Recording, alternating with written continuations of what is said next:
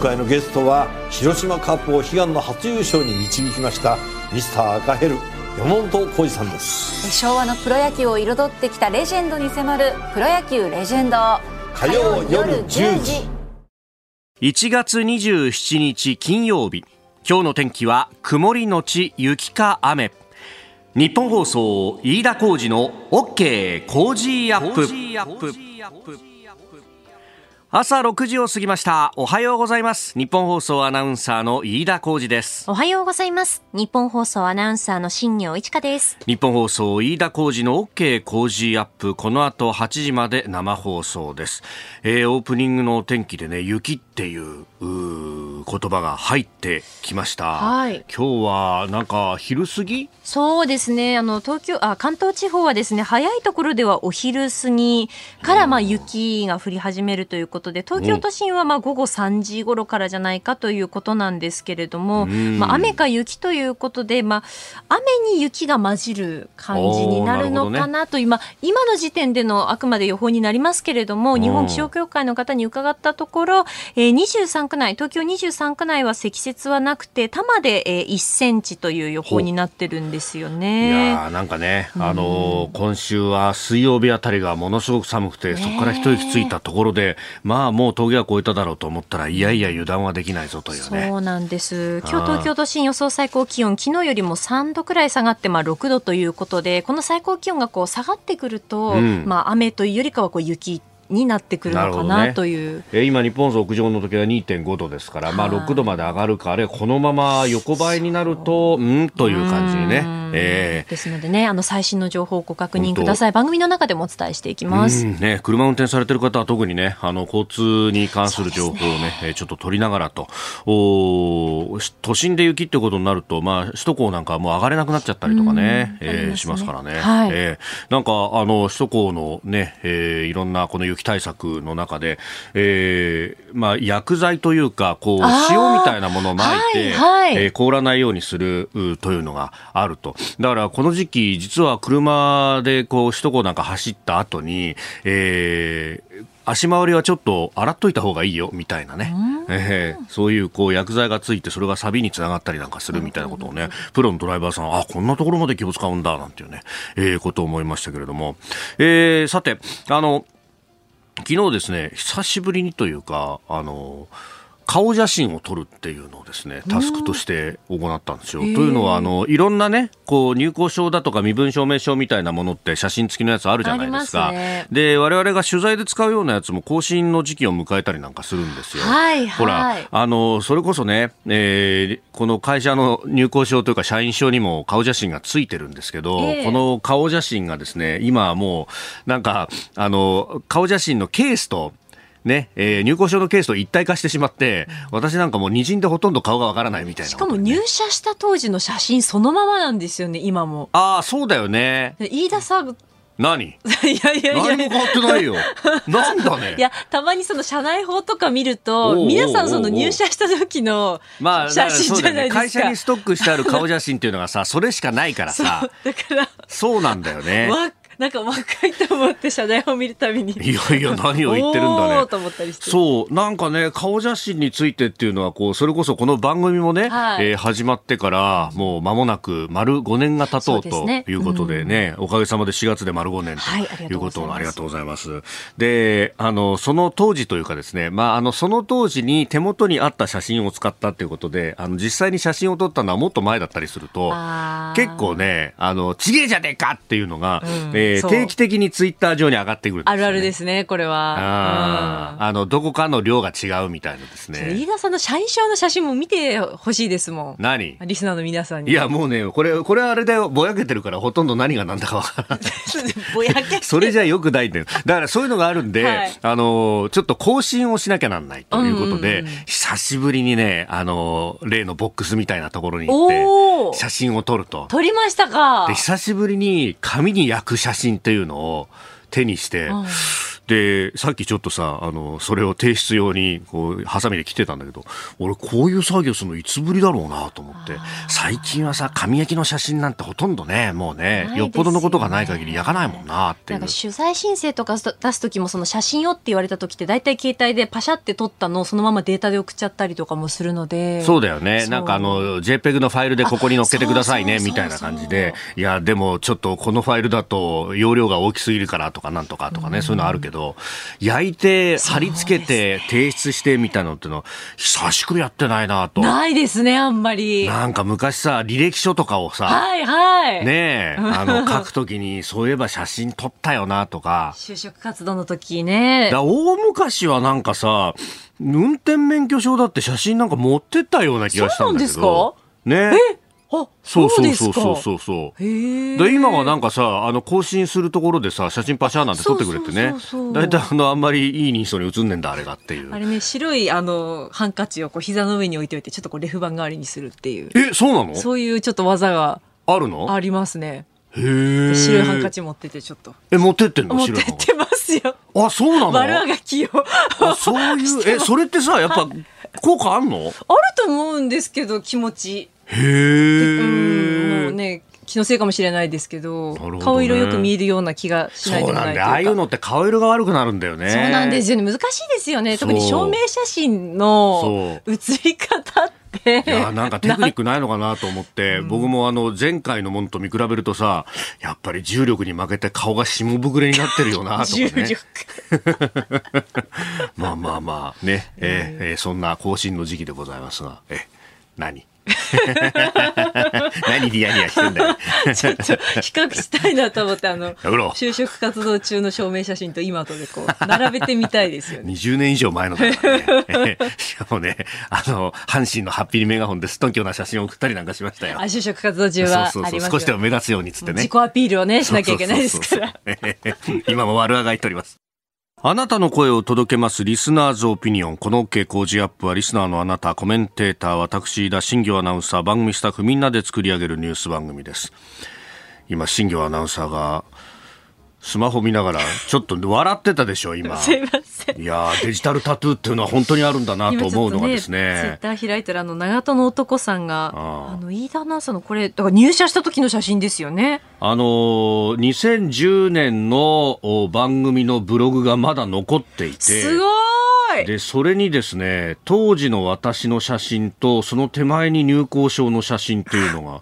乗ってて、あ、確かにね、これそうだね。メガネかけてないから私が入社した当時の写真ですね。いや、何しみじみ感じてんの？もう20年も前の話ですから。可愛いですね。この頃の飯田さんなんか。いやいやいやいやいや、ちょっと、それもう遠回しじゃなくて直でディスってるよディ。スってないですよ。何言ってるんですか 今は点々点みたいな。いやいやいやいやいや。いやいやいやだって今飯田さんに可愛いっていうのおかしいじゃないですか。でも、おじかわらしいじゃないか。あ、まあね。そうですね。余計なこと言ったみたいな顔してなって。いやいやいやさて、えー今朝のコメンテーターは外交評論家内閣官房参与三宅邦彦さん。この後6時半過ぎからご登場です。えーまずは新型コロナについて5月8日から5類へ引き下げということ、昨日の夜各社速報を打ち、今日一面トップで伝えている社もあります。えーそれから6時50分過ぎニュース7時またぎのゾーンは、バイデン政権誕生から2年が経ちましたアメリカ政治について、えーそしておはようニュースネットワークのゾーンでは、アメリカやヨーロッパ各国でウクライナへの戦車の供与の動きが広がっております。で、えーこのニュースに関してスタジオの三宅さんに加えて、国際政治学者で、えー慶應義塾大学総合政策学部准教授、鶴岡美人さんと電話をつないでお話を伺ってまいります。で、ニュースキーワードのゾーンは、あ岸田総理キーウ訪問の課題について、えーそしてスクープアップは、えーヘイトクライムのない世界について三宅さんと考えてまいります。ここが気になるのコーナーです。スタジオには長官各紙が入ってまいりました。えー今日の紙面でありますが、まあ、コロナかトヨタかという感じですね、えー読売新聞一面トップコロナ5類5月8日イベント大声上限今日撤廃、えーそれからですね東京新聞もコロナ5類以降5月8日にというのが一面トップであります。えーまあ、これについてはね、後ほどまた取り上げます。昨日の、まあ、夜ぐらいに、夕方から夜にかけて、各社が速報を打ったということで、まあ、一面トップであります。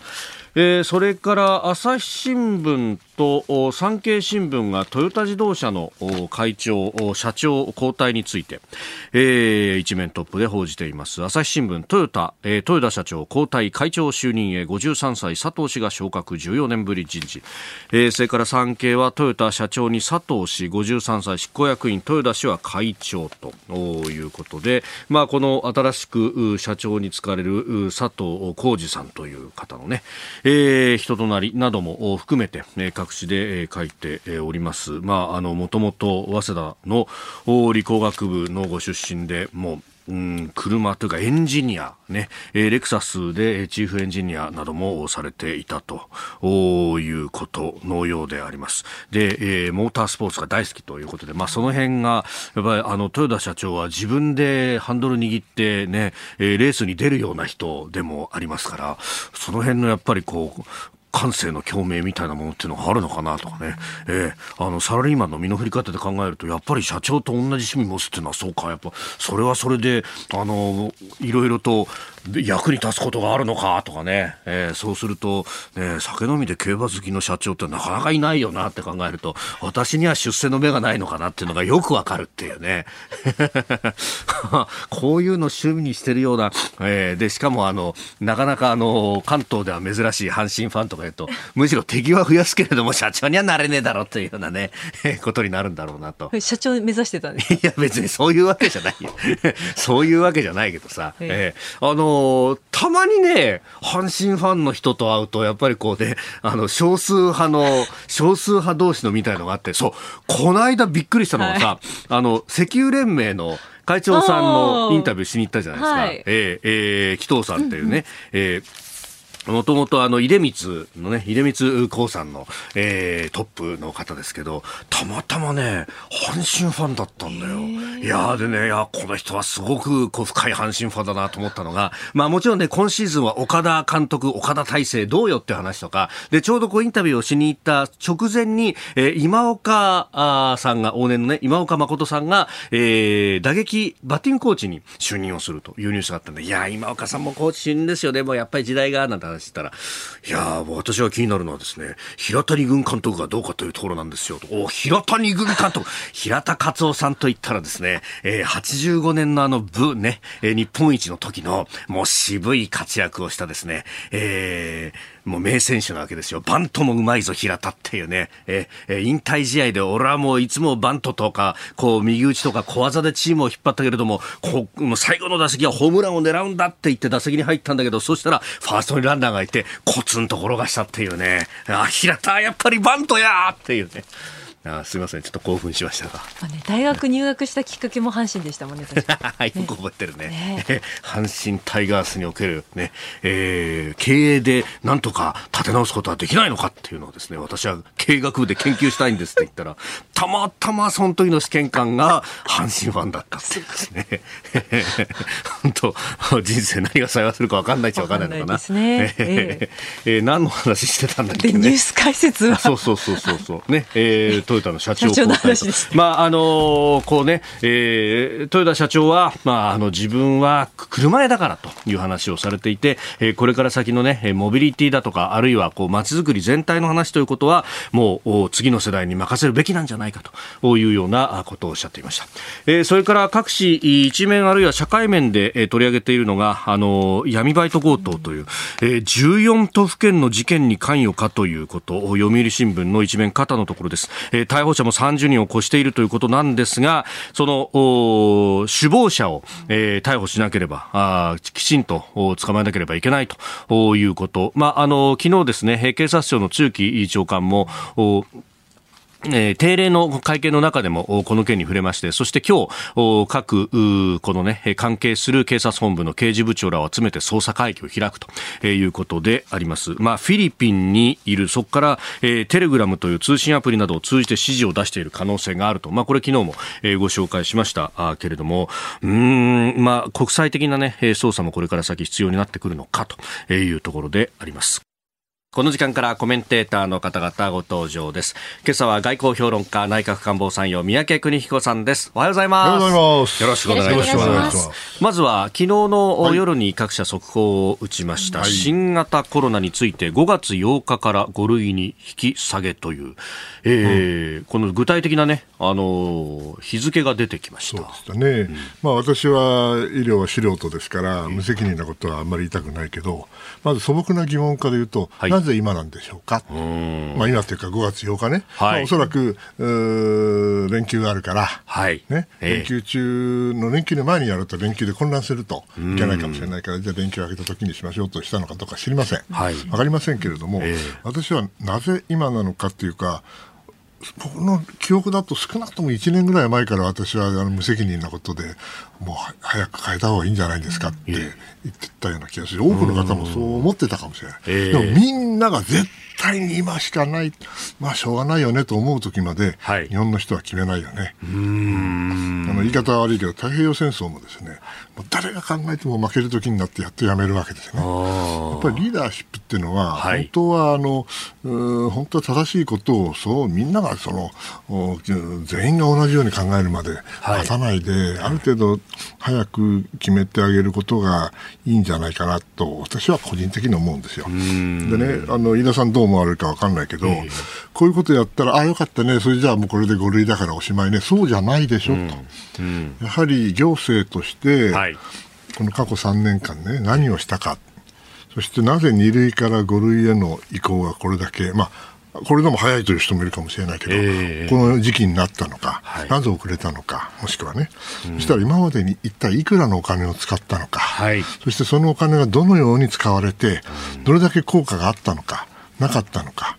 これはですね、あのーな行政である限り、はい絶対にあのどっかで検証しなきゃいけないことだと思うんですね。ええ。ですから、いいですよ、5月8日にやるのは、僕はあの間違いじゃないと思うし、もっと早くてもよかったかもしれないけど、じゃあなぜこれを今やるのですか、そしてその時に今までの経緯を考えて、どれだけ良、えー良かったんですか、それとも問題点があったんですか、あるんだったら、それをちゃんとお指摘した上で、はい。将来はこういうことはないようにしましょうねということをやって初めて、あの一つのお政策の終わりになるんじゃないかと私は勝手に思うんですけど、いかがですか？うん。いやおっしゃる通りで本当ねこれだけねあれお金だって税金でつぎ込んでるそうそうそうそう。何兆円も使っったんでしょ、確か。というような話ですよね。ねえ。何兆円だったら防衛費出ちゃうよね。いやそういうことですよね、本当ですよね、だからそれが悪いって言ってんじゃないんですよ。ええこれもあええの防衛費ですから、一種のね。まあまあまあ確かにね、うん社会うん。全体を防衛するという意味でね、だけど、あの防衛費についてあれだけ大騒ぎするのに、はい我々、湯水のようにお金使ったんじゃないんですか？と、だからそれもみんな、まあ、ある意味で集団催眠というかね、みんなし、心配だったから、ええ。それはそれでいいんですよ、絶対お金は、お金の問題じゃないよ、命の問題だから。はい。だけど、そうじゃなくなって、命じゃないときに、そうなの？っていう気が若干するんだけど、やっぱりいけないかな、こういうことは。いやでも全体として本当に検証しなきゃいけないっていう、お金の問題もそうですし、あと行動制限だとかなんとかって、そうそうそう。結構その憲法上の権利を、おすまあ、一部制限をしたと、だからこれって、しかもそれに関して、ちゃんと立法してプロセス作ってやったかとか、あのいや、立法がないから、あれやった、あれやったわけですよ。で世の中の空気でやるっていうところに関して、これ、まあ、良し悪しの部分は両方あると思うんですけど、でもね、考えてみたら最近、あの、ニュースで、えー危機管理についてね、はい。ようやく、その、医療の危機管理官みたいなのを作るっていうのはありましたね。あはいまあ、あれ僕、あれ、あれでいいと思うんだけど、大丈夫かなと。でも内閣には、えー官邸には危機管理官いるんですよね。すでにありますよね。よね、そのとの関係はどうなるんだろうか、やっぱり医療はやっぱり俺たちだけでやるんだと、はい。だけど今回分かったことは、医療の関係者は必ずしも危機管理のか専門家ではないということですよね。それを考えたら、もう少し、まあ、いろいろ議論した末でしょうから、私は無責任なことを言いたくないけれども、それも含めて、はい。やはりあの検証をすべき時期に来てるし、それでももうあのこういうそういうことがあって問題があったとしてもそれはしょうがないと、はい。ある程度ね、そういう気持ちはあっていいと思うんで、ぜひあの非常に詳細な、ええ。検証をしていただきたいなという気がいたします。ね、東日本大震災の後だって国会やあるいは政府、それから民間でもそう。事故調査報告書というものが出てきたってそう。だという。思いますからね、まあ、私が言うべきことではないんだけれども、ちょっと気になりました。ここでポッドキャスト YouTube でお聞きのあなたにお知らせです。ラジオ局ニッポン放送飯田浩司の OK Cozy up 週末増刊号を毎週土曜日の午後に配信しています。1週間のニュースの振り返りニュースの予定やコメンテーターのラインナップをお伝えしています。後半は Cozy up コメンテーターがゲストと対談するコーナー。今月はジャーナリストの有本香さんと麗澤大学教授の岩澤知子さんに登場いただきまして日本人と神をテーマに掘り下げていきます週末もぜひチェックしてくださいあなたと一緒にニュースを考える飯田浩二の OK 工事アップ。コメンテーターの方々と7時をまたいでニュースを掘り下げてまいります。え今朝は外交評論家内閣官房参与三宅邦彦さんです。引き続きよろしくお願いします。まず株と為替の値動きをお伝えしておきます。現地26日のニューヨーク株式市場ダウ平均株価は前の日と比べて205ドル57セント高い3万3949ドル41セントで取引を終えました。ハイテク銘柄中心ナスダック総合指数は199.05ポイント上がって1万1512.41でした。一方、円相場ですが1ドル130円20銭付近で取引されております。えー、GDP のね、えー、速報値が発表されましたけれども、市場の予想よりも良かったということで、えー、5営業日続伸となったということです。まあ、今までだと GDP の数字いいと、あれ、インフレが続くかみたいなところで株が下がったりなんかもしたかもしれませんが、ちょっと局面変わってきてるのか。えというところであります。えでは、この時間取り上げるニュースはこちらです。バイデン政権誕生から2年アメリカの政治は今。アメリカのバイデン大統領は今月20日に就任2年を迎え任期の折り返しに入りましたが機密文書の問題や息子のハンター氏の脱税問題など様々な問題を抱えているとされます、えー、この時間はアメリカ政治の今を考えてまいります。まあ、あ中間選挙もあり、そして議会は新しい陣容で始まり、というところですが、まあ、普通あの短期的にね、はい、外交評論家的に言うとですよ、ええええ。まああ、民主党も共和党もどちらもね、はい、えー、変わった人たちが出てきちゃって、二大政党じゃなくてね、はい、これ四大政党やと。要するに、まともな民主党と、少数派のね、からまともでない民主党と。からまともな共和党と、これも少数派になってるけど、まともでない共和党になっちゃったなんて話をするんだけど、もう少しね、中長期的な話をちょっと前半させていただきたいんですけどね。はい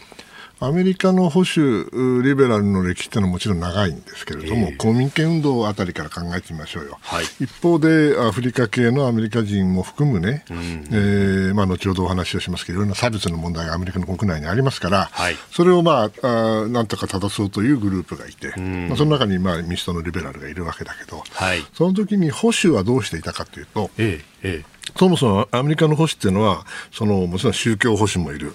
それから反共の保守もいる、はい、えそれからああ、まあ、倫理的な保守もいて、反国連とかね、いっぱいいるのよ。保守、保守グループっていっぱいいるんですよね。ところがそれがやはり冷戦の間は、あの一束、束になっていたわけですよ。結束していたんです。それは、あの最も典型的な例がレーガンえー、共和党の時ですよね、はい、その時に、えー、非常に強いアメリカができて、保守が合同と私は言ってた。けど、もともとは民主党にいた保守の人たちが共和党に入っていって、それで保守合同がアメリカ版が起きて、はい、そして冷戦に勝つ、それが80年代なんですよ。えー、ところがね、はい、冷戦に勝つってことは、敵がいなくなるってことです。うん、敵がいなくなると、保守は、うん結束しなくなるんですよ。で結束結束がぼあのばらけていく過程が90年代以降起きて、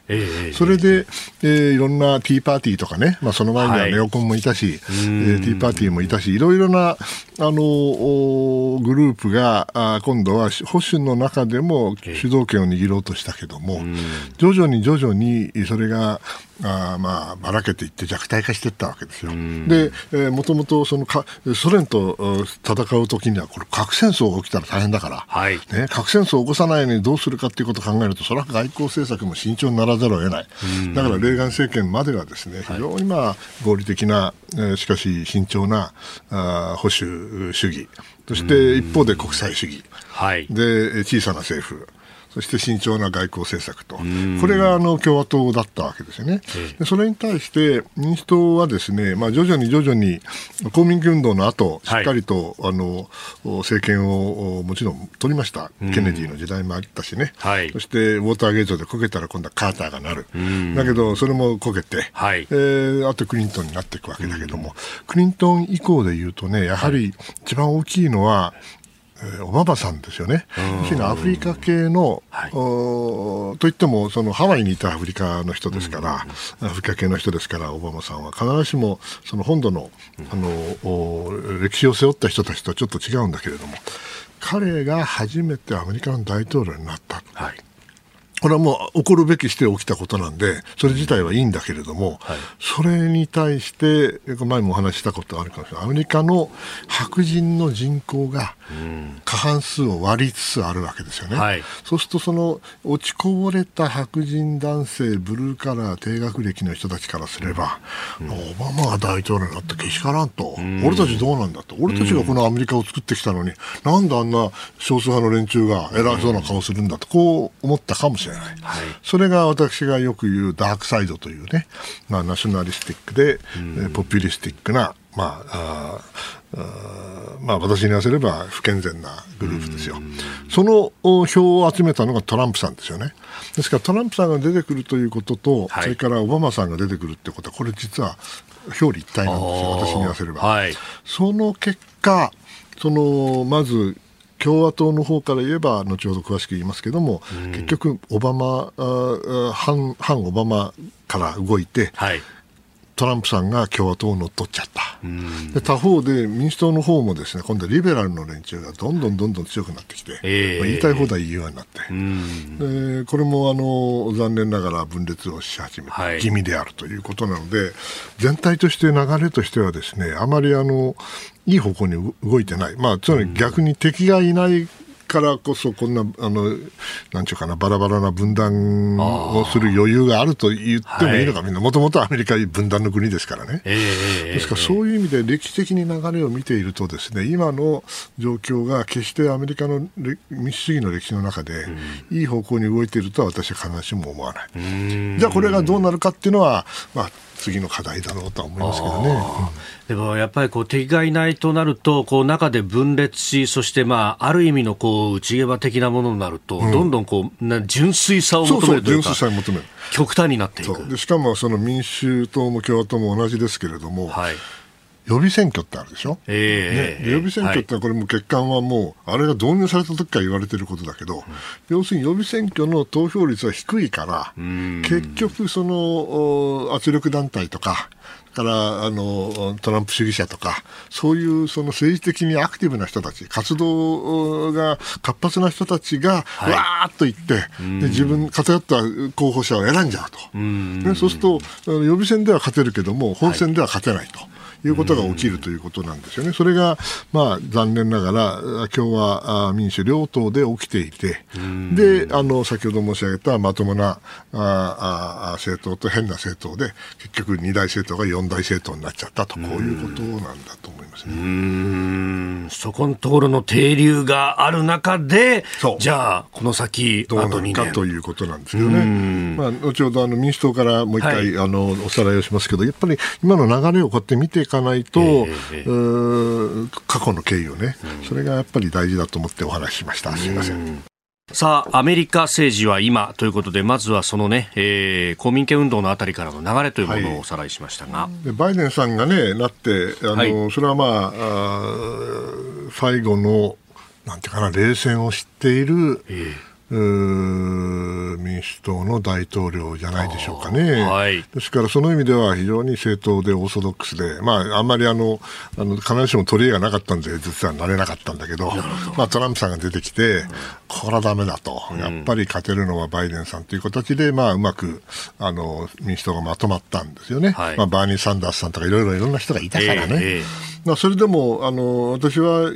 いい仕事をしてると思いますよ、あの少なくとも彼はともかくとして周りにいる人たちはね、はい、あのベテラン、まあ、いろんなことを言う人はいるけどベテランが多いし、うん、あの民主党なりにはあの結束したあ陣容で、えー、新しい政権ができて、まあ、2年経ったわけですけどね。うんまあ、あの支持率はそんなにむちゃくちゃ上がっているわけじゃないけど、まあ、決しておかしくわけわけでもないと、ただ問題は、はい、その左派の連中が、うん、やはり当然巻き返し、今黙ってますけどね、えー、これあの、相当党内では苦労しているだろうと思います、バイデンさん。ん。それからあの何よりも、まあ、この今、政権持ってからいいですよ、でまあ、ぎりぎりあの中間選挙では上院は維持できたから。ギリギリっていうか、勝ったのかな、えー、だけども、まあ、民主党の下院の方はこれ、だめでしょ、はい、ですから、これ、相当あの下院の共和党は、バイデンさん叩きやりますよ、えー、おそらく弾劾も含めてやる攻めてくると思う、これ、すべて2024年のためですよね、で24年にじゃあ、トランプさんが出てくるかどうか分かんないけども、はい、バイデンさんやるんかいと、えー、本人やるともやらないとも言えないけど、やる気満々のような話もあるけど、大丈夫かよと。まあ、高齢というところ、ね、高齢ということもあるしね、ね。うん、でもね何よりも大事なことは、はい、後継者を作ってこなかった、もしくは後継者がいないんですよ、残念ながらね。はい、まあ、もちろんあの、大統領選挙の今はまだ2年以上前ですから、えー、そんな時にあに後継者が出てくるわけはないんで、うん、もう少し様子を見なきゃいけないと思いますね。で問題は共和党の方なんだけど、はい、まあ、今回、ご承知の通り報道されましたけども、うん、下院議長がね、はい、15回も投票して、やっと、まあ、マッカーシーさんがなったわけだけど、はい、これ自体あの、民主党と同じように強硬な保守派がというか、まあ、トランプ主義者ですよね、の中でも強硬な人たちがあの相当暴れている、うん、だけど、これってやっぱり共和党、仮にトランプさんがいなくなっても、はい、うん共和党のそのトランプ主義者による乗っ取りは続くような気がしますね。でトランプさんがいなくなったからといってこれでめでたしではなくて、めでたしなんて失礼かもしれないけどトランプさんよりももっと強硬なしかもトランプさんよりも、はい、あの政治家としては賢い。ね、トランプさんはまあいい意味で素人だったけども、うん、本当のあの賢い、ずる賢いと言っていいでしょうね、はい、そういうあのトランプ主義者が出てきたら、本当にアメリカはおかしくなると私は思っているので、その意味では、この2024年に向けて共和党の中がどうなっていくかということをすごく私は心配をしてます。今はね、フロリダのデサンティスさんなんて名前が出たりもしますそう。まあ、でも、まだ全国区にはならないですね、でも私はねあの、先ほど申し上げたことですけど、はい、大体あの、見えてくるのは1年前ですよね。ということは来年の、まあ、レーバーデー明けすなわち夏休みが明けた9月ぐらいから本格的に物事が動き始めるんで、今の段階で言ってもしょうがまだ星雲状態だと思いますよ。まあそうなるとむしろね議会の運びであるとか、まあそれがその、まあ日本などね、同盟国にどう影響するかっていうところですだから法律できないと思いますよ。法律ができない。うん、予算だって必死だからね、これ。予算でいつもあのほら赤字になっちゃうから、はい、あの、ね、債務上限を引き上げる上限超えちゃって、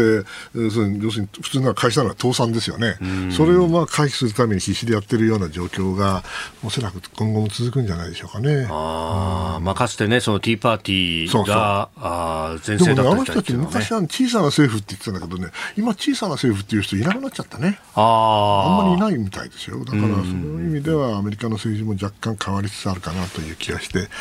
むしろ危惧をいたしております。えー、アメリカのメディアがバイデン大統領があヨーロッパ訪問を1月2月に検討しているということを報じたそうであります。まあこの辺はどうなってるか、ね、外交はちゃんとやってくださいね。ああ、そうですよね。ね。まあ今のところは大丈夫だと思いますけどね。うん。えー、そしてヨーロッパ、まあ、特にウクライナに関してはこの後おはようニュースネットワークのゾーンで取り上げてまいります。ライブ配信アプリ17ライブ配信の魅力は何といってもいつでも誰でもどこにいてもスマホ一つあれば楽しむことができること17ではライバーと呼ばれるライブ配信者によるトーク、音楽、バーチャルやゲームなどの様々なライブ配信や著名人を起用した番組配信を24時間365日お届けしています。さらに現在17では月曜日から金曜日のオールナイトニッポンゼロをリアルタイムでライブ配信中。パーソナリティやスタジオの様子を映像付きでお楽しみいただけるほか、17限定のアフタートークもお届けしています。ぜひアプリをダウンロードしてお楽しみください。おはようニュースネットワーク取り上げるニュースはこちらです欧米各国でウクライナへの戦車供与の動きが広がるアメリカのバイデン大統領は25日ロシアによる侵略が続くウクライナに対してアメリカの主力戦車エイブラムス31両を供与すると発表しました。またドイツ政府も25日ドイツ製戦車レオパルト2を供与すると発表したことに加えレオパルト2を保有している国がウクライナへ供与することを認める方針を示すなど欧米各国ではウクライナへの戦車の供与を検討する動きが広がり始めています。えーこの戦車に関してとはい。いうのは、まあ、今月20日あたりにいこのウクライナを支援する国々の、まあ、国防担当の大臣などが集まって会議をする、まあ、そこでも取り沙汰されていてその時はドイツはちょっと難色というかね、えーまあ、近いうちに決めるけれども今じゃないというような話してましたがなんかガガガガッと今週動いたように見えるんですもともとね、はい、NATO は結束はしているんだけれども、アメリカはもっと NATO 諸国にやってもらいたいことがいっぱいあるわけですよ、今、アメリカは圧倒的に多いわけですからね、はい。その中でそれが第1点、第2点として、じゃあなぜ今、戦車なのかというと、そのウクライナの今の戦況、それから地形等を考えると、はい。やはりあの強力な戦車が必要で、これをうまく使えばですね、はい。えー今の膠着状態を打開することが可能ということは、要するにロシア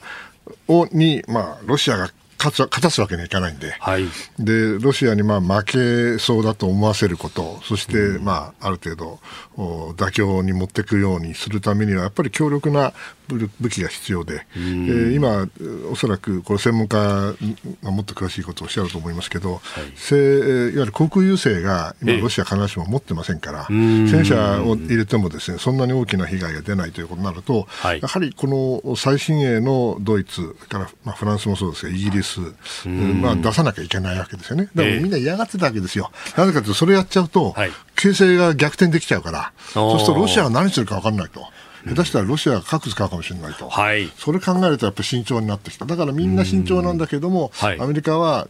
特にドイツにもうちゃんとやれよと、あー。いうことで、レオパルト2を言ってたらしいですね、はい。それに対して私の聞いてる限りでは、はい。そのドイツ側はですね、あそう分かるけども、だけどアメリカさんもあんたも出すんでしょと、ん。ねあんたは出さなかったらだめよと、はい。でアメリカだってね、ええ。それはあのエイブラムス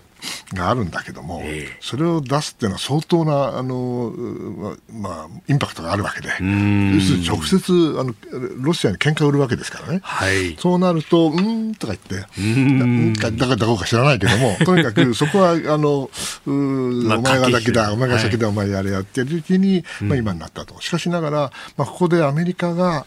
腹決めて、はいおそらくですよ、詳しくは分かんないけども、アメリカも出すから、まあ、ドイツ出せと。いうふうに言った。そしてこの間、ドイツの国防大臣が変わったの、どういう関係があるか分からないけれども、そうですよね。これ先週の話ですよね。でのいろいろな駆け引きの中で、ドイツは腹を決めた、あー。そしてポーランドもドイツが OK ならば出す準備はできてるから、はい。そうすると一気にですねこれが戦車が、あの出しても、もうロシアが、うん、むちゃくちゃやらないか、もしある程度コントロールできるというふうに踏んだのか、それとも、それも分かんないけど、賭けでやるのか分かりませんよ。そういう形で物事が動き始めて、こういう戦車供与の動きが広がるというふうになったんだと思います。あー。ポーランドやフィンランドはね、もうおウクライナに供与する用意があるという話はしていたそれが出ると、まあ、もちろんあのお訓練にものすごい時間かかりますし、はい。あの戦車になったって別に普通の乗用車じゃありませんから、ええこれはあの訓練やっしてその標準もちゃんとしっかりとできてというふうになれば、それは下手したら数ヶ月かかるんですよ。アメリカの場合は数ヶ月、半年ぐらいかかってもおかしくないと思うんだけども、まあ、とにかくそれをやるという意味では、ルビコンをもう渡っちゃったってことですよね。はい、ですから、ロシアがこうどうなるかっていうと、まあ、ロシアはそんな簡単に核を使えるとは私は思わないので、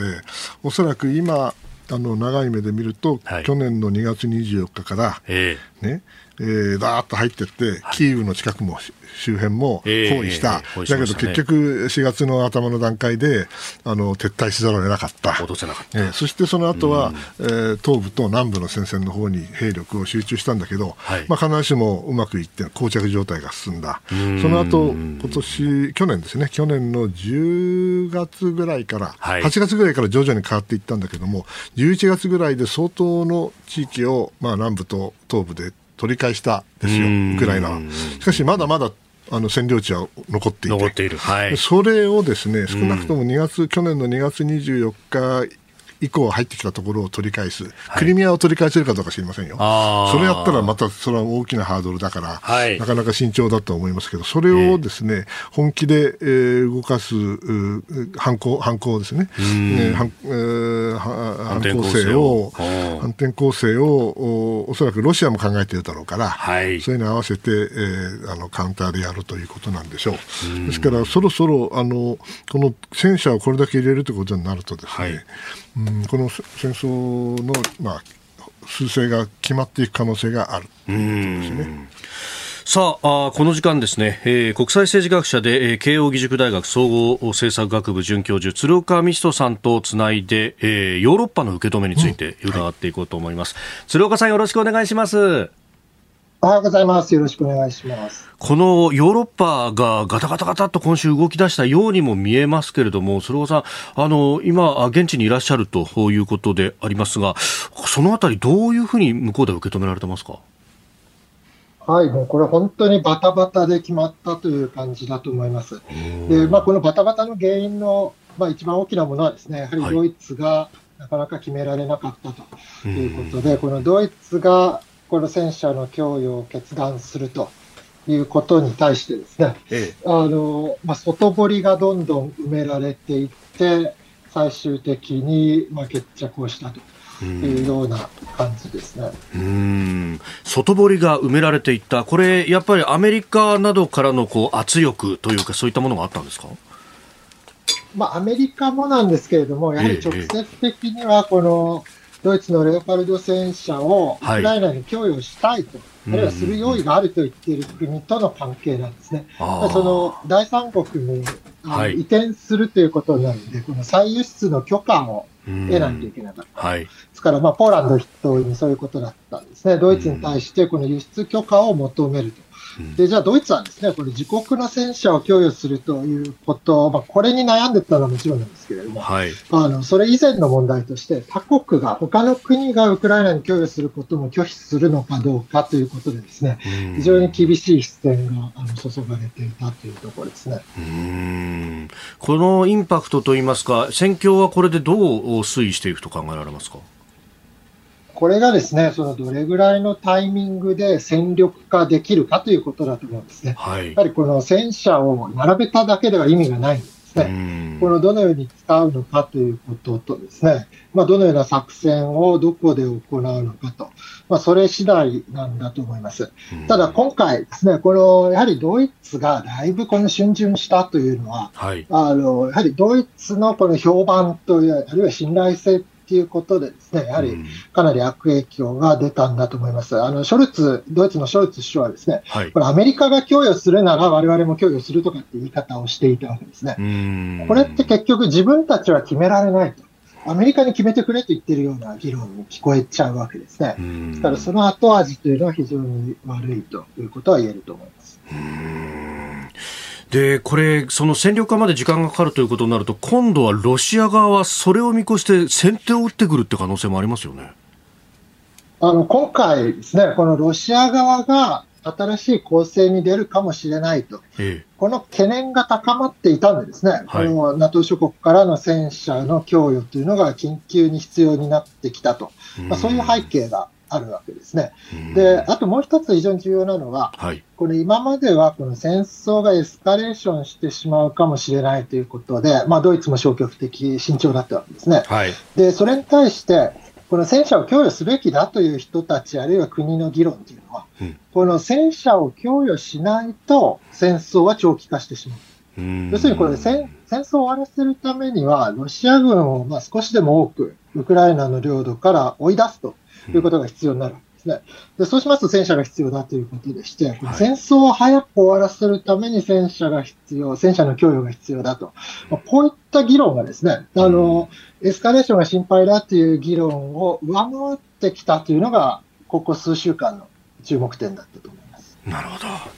かりました。鶴岡さん、えー、どうもありがとうございました。ちょっとね、えー、会社の都合がありまして、えー、お呼びするのが遅れてしまいました。大変失礼しました。また引き続きいろいろ教えていただければと思いますので、よろしくお願いします。はい、どうもありがとうございました。どうもありがとうございました。えー、国際政治学者慶應義塾大学総合政策学部准教授鶴岡美人さんに伺いましたまあヨーロッパとしても早く終わらせるためにはというまあどっちもどっち言い分があるでしょうけどね。あんまりタイミング遅れたら困りますよね。なるほどさあ、そして来週のコメンテーターですが、30日月曜日、評論家宮崎哲也さん、31日火曜日、経済アナリストジョセフ・クラフトさん、え月をまたいで2月1日水曜日はジャーナリスト佐々木俊直さん、2日木曜日、明治大学教授で経済学者飯田康之さん、そして3日金曜日はジャーナリスト鈴木哲夫さんとなります。ポッドキャストや YouTube、ラジコ、タイムフリーなどでもチェックをお願いいたします。えそして同じく、ポッドキャストで配信しているプログラム、日本放送報道記者レポート2023のお知らせです。日本放送の報道記者が日々取材した情報をお送りするポッドキャスト、毎週木曜日の午後に更新しています。今週は全国に続々登場、食品ロスを減らす自動販売機開発者に聞く。担当は小永井和穂アナウンサーです。ポッドキャストも地上波もぜひお聞きください。来週も飯田浩二の OK 工事アップをよろしくお願いします。続いて教えてニュースキーワードです。岸田総理大臣のキーウ訪問の課題。岸田総理が検討していると報じられているウクライナの首都キーウ訪問をめぐって外務省などの関係者が頭を悩ませているということであります。日本の総理が戦火をかいくぐって外国を訪れたという前例はなく移動経路や日程の秘密保持護衛など課題は多いと言われております。この間の日曜日に、はい、読売新聞が一面トップでこれを報じたということでありましたが、うん、僕にはね、どうしても理解できないのね。はい、あの官房参与だから言っちゃいけないとか言われたら困っちゃうんだけど、うん、私の個人の意見を言わせてもらえばね、はい、なんで行かなきゃいけないのと、そもそも。まずは。まずは。ね、はい、G7 の議長だから、えー、あそれはそうかもしれない、えー、で。他の人たちはみんな行ってる？アメリカなんか行ってねえじゃねえか。ああ、バイデンさんバイデンとかワシントンに行ったんだからね。そうですね、ゼレンスキー大統領が行ったわけですからね。対面した対面と、じゃあ、それじゃあ、テレビ電話じゃだめなの？意思疎通やってんじゃないの？つまりね、私にわからないのは、はい、この日本みたいに秘密が守れない国でね、秘密が守れないこんなところに行けるわけないじゃないのと。ね、それで、メディアがですよ、はい、こんなね、あの、もうメディアがその官邸の中、まあ、昔は官邸の中、徘徊したんだからね、今は少し、ね、あの距離があるけど、が変わりましたけどね、あん。なにね、そのメディアの、なんていうかな、注目っていうか、まあ、みんなが見ている官邸なんて、僕、世界にないと思いますよ。でそれだけ、それはいいんですよ、情報、あの、まあね、透明性高め、オープンはいいんだけども、うんうん、外じゃあ外交をやるときにね、はい、こうやって秘密守らしてくれないんだから。あね、総理の一挙手一投足全部ばれてるわけだから、はい。ね、でみんな見てて、え知ってても報道しないんだから、彼らは。ね、そういうところでね、どうやってね、行くんですか？と、ヨーロッパの人たちがですよ、えウクライナに行くのはそれは可能ですよ。うんうん、それこそあれだ九州から北海道行くようなもんだからね。だけどアメリカ行ってないんだから。さ、ね、はい、そうなったら私はね、うん、そもそもなぜ行かなきゃいけないの？G7、じゃあ G7 の、議長として、で、対面やってないから、お前対面やってねえじゃねえかと、だから G7 の議長けしからんっていう国がどこにあるんだってのはあるわけないんだよ。だから、なんか変。変。すごく変。もしね、あの本当にそういう外交をやらしたいんだったらば、はい、ちゃんと秘密を守ってあげてくださいと、秘密を守らせてあげてくださいと、ね、だけどそれはできない。えー、あのあのアメリカのプレスだってみんな知ってても絶対に報じませんよ。ああ、そういうことに関しては。だからそういう意味ではね、なんか私には違和感がある、はい、まあ、あんまり言うと嫌われちゃうから言わないけど、この国でね、うん、あのああいう秘密外交をやるというのは、うん、おそらく非常に難しいと思う。そういう国を作ってきたんですよ、われわれは。えー、透明性を高めようと言って、そして、はい、あのアカウンタビリティを高めようというんだったら、うん、それはどっか犠牲にさせざるを得ない、その,、その意味では、この秘密外交、もしくはこういう日程をね、自主的に、あの外に出さないでやるということが、いかに難しいかということをよく考えてください。確かにね、まあ、今回、この、まあ、日本政府関係者複数というようなことがち、うん、ねえー、書かれてます、でこれいつ行くんだ、いつ行くんだ、いつ行くんだって言われたら、そりゃ悩みますよ、総理だってみんな、うん。ね、それ黙っててくれりゃ、それいけるけどさ、はい、ああやって煽られたらさ、いけないじゃない、みんなこうやってじっと見てんだからね。で、いけ、いけ、いけって言って、で実際これで、じゃやっぱりやめますって言うと、なんでやめるんだってまたこれが全然だめじゃないかって、批判の的になる。うんまあ、ある意味のマッチポンプ感がありますよね、そうそうこれはね。ある意味じゃなくて、完全なマッチポンプだと思いますよ、それって、それは分かります、民主主義だからね。えー、だけどね、えー、外交を本当にやらしたいんだったら、もう少し考えてほしいなと、私は個人的には思うね。いやでこれ、さらにもう、これね、メディアもそうだし、で今、国会の会期中であると、うん、これでじゃあ、この予算やってるところで、うん、仮に総理がいないと、うん、なんで総理がいないんだってことにまたこれもなってしまうし。大変なんだよね。ああいやそういう意味では、この国、外交をやるには本当に難しい国ですね。非常に難しい国です。でもそれでも頑張ってやってきました。で、これからも頑張ってや思うよ、みんな。だけどね、やっぱり違うってことを分かっててほしいんですよ。他の国とは違うんだと。うん、秘密は守れないんです、この国は。もうガラッと変えない限りヘンリー・キッシンジャーはね、はい、日本は秘密を守る権利のない国だ。秘密政治家は秘密を守る権利がないんだって言ってたよ。え今日のキーワード、岸田総理キーウ訪問の課題についてでありました。配信アプリ17。ライブ配信の魅力は何といっても、いつでも誰でもどこにいてもスマホ一つあれば楽しむことができること。17ではライバーと呼ばれるライブ配信者によるトーク、音楽、バーチャルやゲームなどの様々なライブ配信や著名人を起用した番組配信を24時間365日お届けしています。さらに現在17では月曜日から金曜日のオールナイトニッポンゼロをリアルタイムでライブ配信中。パーソナリティやスタジオの様子を映像付きでお楽しみいただけるほか、17限定のアフタートークもお届けしています。ぜひアプリをダウンロードしてお楽しみください。えでは続いて、ここだけニューススクープアップです。ちゃんとネクタイをピシッと、ね、ありがとうございます。私もちょっと。慎んで。慎んで。え姿勢を正して。スーツの前も止めて。はい、止めて。はい、それでは参りましょう、はい、ここだけニューススクープアップ。この時間最後のニュースをスクープアップごちそうです ごちそうかいでは参ります、はい、ヘイトクライムのない世界について考える人種や宗教、性に対する偏見や差別などが原因で起こる憎悪犯罪のことをヘイトクライムと言いますが、えこの時間は今朝のコメンテーター宮家邦彦さんにヘイトクライムなき世界を目指すヒントとなった出来事について伺ってまいります。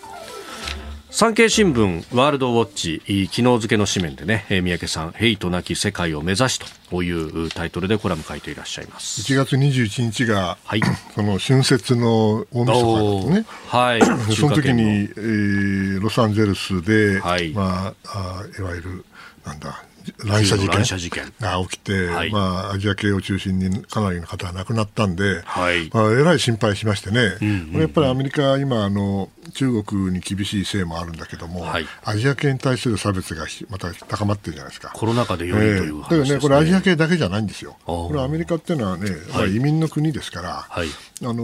もちろん白人が、うん大多数だった時代はともかくとして、はい、徐々に徐々に移民が出てきて、うん、それでいわゆるヒスパニック系といわゆるスペイン語の人たちと、はい、それからアジア系、まあ、中国も含めてですが韓国もいるし、まあ、昔は日本もいた、ね、はい、からアフリカ系はあの今来るっていうよりももう奴隷制の時代に来た人、はい、いろいろなその人種のるつぼですから、うん、差別あるんですよ。だからその差別をね、あのやはりどうやって、えー、減らそうとするかという、まあ、努力だけをしてるだけまあいいんで、まあ、日本の場合にはあるんだけれども、誰もそのそれを表立って言わない傾向があるんで、それだけ救いだと私は実はアメリカは思っているんですが、それは置いといてですよ。うん。ええ。今回、このコラムを書いた最大の理由はですね、はい、マルコ・ポーロ事件って覚えてます？マルコ・ポーロ事件、うん。1995年なんですけどね。マルコ・ポーロっていうのは、雑誌、ね、雑誌の名前。えーうん。えー、はい。まあ、あの、長い話を短くすると、えー、ガス室はなかったという記事が出て、はい、それで、えー、えー、まあ、その出版社がですね、これを自主廃刊にしたという事件です。その時に、まあ、あの、一世を風靡したというかね、大変なあの、はい、怖い人たちだと思われたのが、うんうん、ロサンゼルスにあるサイモン・ウィーゼンタール・センターという、はい、このユダヤ系の団体なんですけども、はい、それをねあの、まあ、たまたま私、友達なんですよ。あそうなんですね。はい、そこのラバイ、ラビ、ラビですね。はい。で、その人がね、この間また来たの。うん。それでね、僕はあのなぜ彼が好きかっていうと、はい、あのユダヤ教のラビっていうのは、それはもう正統派ですからね、えー、それこそ本当に安息日守る、しっかりと守る。人ですから。じゃあ、あの金、うん、毎週金曜日、ね、ですからね、変なね、はい、圧力団体じゃないんですよ。だけども、やはりあのママルコ・ポールでなくてもいいんだけれども、はい、世界中で、えーホロコーストがなかったというものについては、それはもう全部厳しくなりますよね。それだけじゃないの。なんかユダヤ系の団体があのユダヤのことばっかやってると思ったら大間違いで、はい、彼らがやっているのは反うん人種差別、それから信仰の自由、はい。ね、そういうものを、うん、非常に重視するんで、今回ね、日本に来た時には、はい、アメリカの議会が作った、えー、超党派のね、うんうん、アメリカあ国際宗教自由委員会。これあの超党派の団団体というか組織なんですけども、はい、その副議長としてやってきてるんですよね。で何を何を喋るかと思ったらですね、はい、要するにウイグルの中国によるウイグルのモスレムに対する弾圧は、これは国際的な宗教の自由に対する弾圧であると。だからけしからんと言っているわけ。ですからね。あ彼ユダヤ教徒なんですよ。そうです、ね、ユダヤ教徒が中国にいるモスレムの信仰の自由を守ろうと言ってるんだから、はうん、要するにあの見境見境ないんです。いやこれね普通に考えるとユダヤ教徒って考えると、うん、まあ、ユダヤ教徒の方々を中心として国づくを作っているのはイスラエルだと。イスラエルがあの中東の地で最もこう角突き合わせというか、ね、やってるのはイスラムの方々との間でのこう争いだから。モスレムは本当は敵のはずなんだけど敵じゃないんです。敵じゃないんです敵じゃないんですよ。どうして？だってモスレムの中国におけるモスレムの信仰の自由がもし害されるんであれば、それはいずれどっかのユダヤ人の信仰の自由が侵されることになると。だから自分たちを守るために彼らは他の人たちの信仰の自由を守るわけですよ。ですからそそれはもう一貫してるんでね、決してねあの変な圧力団体だと僕たちは思ったことは一度もないです。だそこの部分の筋をちゃんと通すと筋を通して。だから、あの事実に基づいてちゃんとあのものを書けば彼らは何も言いませんよ。うん。逆にあのやっぱりウイグルのやり方っていうのはめちゃくちゃですからね。あれジェノサイドですからと彼は言ってたけども、まあ、ジェノサイドという言葉の定義にもよるんだけれども、それはさておいて、はい、私はね、そういうあの差別され、先ほど申し上げたアメリカの国内っていうのは実は差別の塊なんですよ。常にあるんです。はい、だけど、それに対してちゃんと声を上げているのはね、えー、まあ、その、ユダヤ系の団体が実は一番関心が高い。それは自分たちの問題だから。自分たちを守るために人種差別に反対してるんですね。ですから、アフリカ系のいわゆる黒人と言われる人たちが、奴隷解放があった後、はい、あの、その運動、公民権運動を始めるんだけど、はい、その時に一番、あの、それを支援したのは実はユダヤ系のアメリカ人ですよ。はあ、うん、ですから、うん、あの決してあのアフリカ系とユダヤ系は仲がいいわけじゃないんだけども、必ずしもね、はい、だけども、彼らはユダヤ系の人たちは自分たちのを守るためにアフリカ系を守る。もしくはモスレムを守ると。いうことをね、あのやっぱり我々理解しなきゃいけないだろうなと思っているんで、まあ、それはたまたま私は中東屋ですから、あのユダヤのことも、それからあアラブのことも、イスラムのこともある程度は知ってる、まあ、ほんのちょっとしか知りませんけど、そう考えるとね、あの決して私はあの恐ろしい団体だと思ったことは一度もないですね。やはりそういうこう大義みたいなものというか、うん、まあね、あの筋が通ってるんですよね。うんですからそれを理解してあげればそんなに難しい。もちろん敵にましたら大変ですよ。うるさい人たちですからね。まあね、筋を違えるってことになると、どういうことだってきちっと説明してもらおうちゃんと説明ができればいいわけですよ。うんですからその意味では僕はあの彼が日本に友人がね来たのがもう1995年の時に来てるわけだから。でもおそらくね日本に関する、あの考え方いろいろあの変えているんじゃないかなという感じがしますよ。今回はどうして、うん、今回はねたまたまあの来たんでしょうね。えで特に驚いたのはね、はい、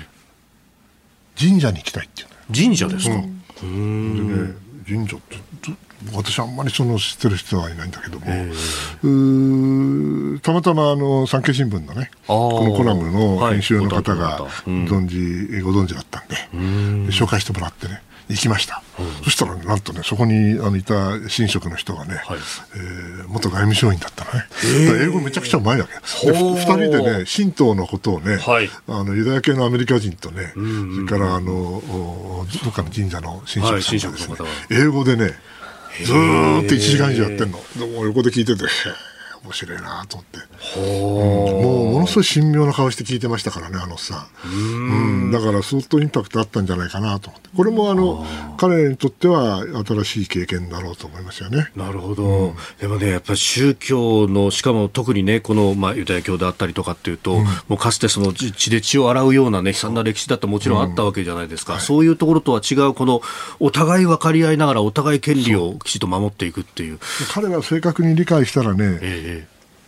ユダヤの陰謀とかね、そういうのは半分ぐらい、半分以上すっ飛ぶんですよ。うん、それを知らないからこそ、陰謀論をまあ、好む人がいるんだけれども、